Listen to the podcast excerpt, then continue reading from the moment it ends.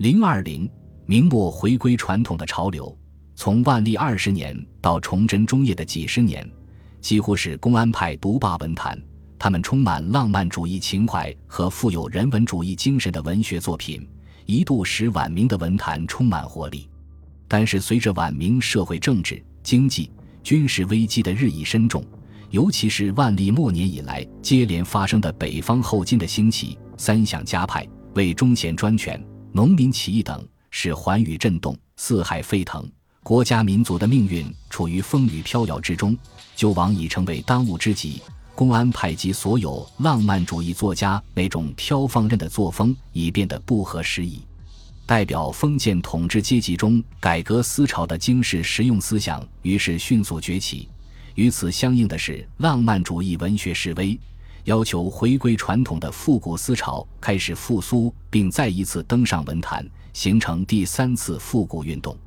就晚明反复古文学思潮逐渐衰竭的情况看，除政治局势日益严峻的影响外，公安派、静陵派等文学团体派别本身所蕴含的内在思想及美学理论的缺陷是很重要的原因。从思想渊源上讲，公安派。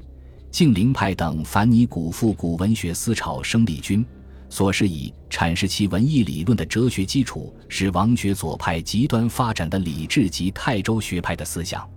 王学左派和泰州学派理论的核心是良知现成健在，只需率性而为，不需探讨学问的功夫。因此，在反对权威、解放世人思想的同时，又导致了思想发展禅学化，走向空疏不学的蒙昧主义。而遭到来自王学右派、程朱理学一派以及主张学术经世但思想保守诗人的批判攻击，社会危机的不断加深，使这种批判更加有力。而公安等人文主义文学团体的两大精神领袖李治和达观，先后于万历三十年和三十一年被保守派挟皇权之势所害，在使文学革新运动的风头大受挫折的同时。更使整个明代思想发展再次发生转向。元氏兄弟晚年的悔过，以及对王学墨流尽弃其简侠的不满，希望有二三大儒出来持公行实践以救治的思想，就是这种思想转变的表现。除思想史发展的原因外，公安派、静陵派等文学派别在文学实践上的缺陷，也是导致其衰落的原因。以公安派为代表的文学革新运动的出现。是针对前后妻子一味仿古拟古，致使其文则熬牙几口，读者之不能中篇，有宗法而无生气的弊病。但是他们的创作却又走向了不曾依傍半个古人，只求率性自然而导致直白肤浅的另一个极端。从唐宋派、公安派等反拟古复古运动到新复古运动的兴起，中间的中介是以中兴、谭元春为代表的静陵派。静陵派鉴于公安派为救复古之弊，却坠入肤浅礼俗之病，欲调和二者，从古人处求得性灵。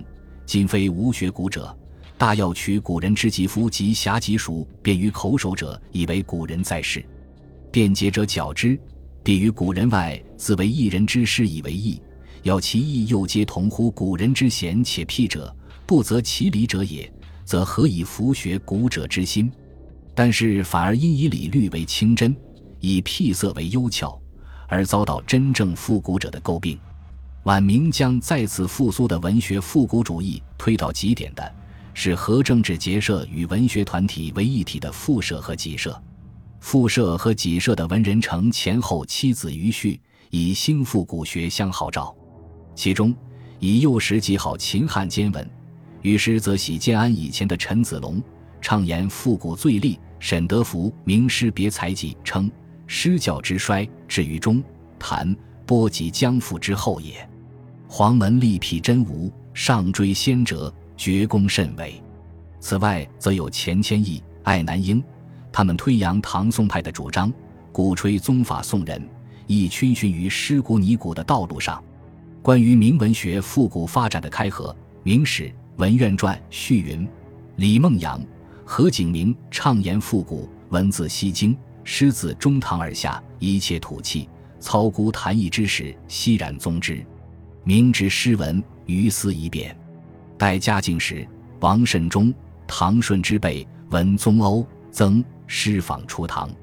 李攀龙、王世贞辈，文主秦汉，诗归盛唐。王李之持论，大帅与孟阳，景明相唱和也。归有光颇后出，以司马欧阳自命，立排李和王李，而徐渭、汤显祖、袁宏道、中兴之属，一个争名一时。于是宗李和王李者稍衰，至其真实。钱谦益爱南应准北宋之举曰：“张溥臣子龙协东汉之芳华，又一变矣。”有名一代文士灼灼表见者，其源流大抵如此。而文学争论亦循此演变，一轮一轮的展开。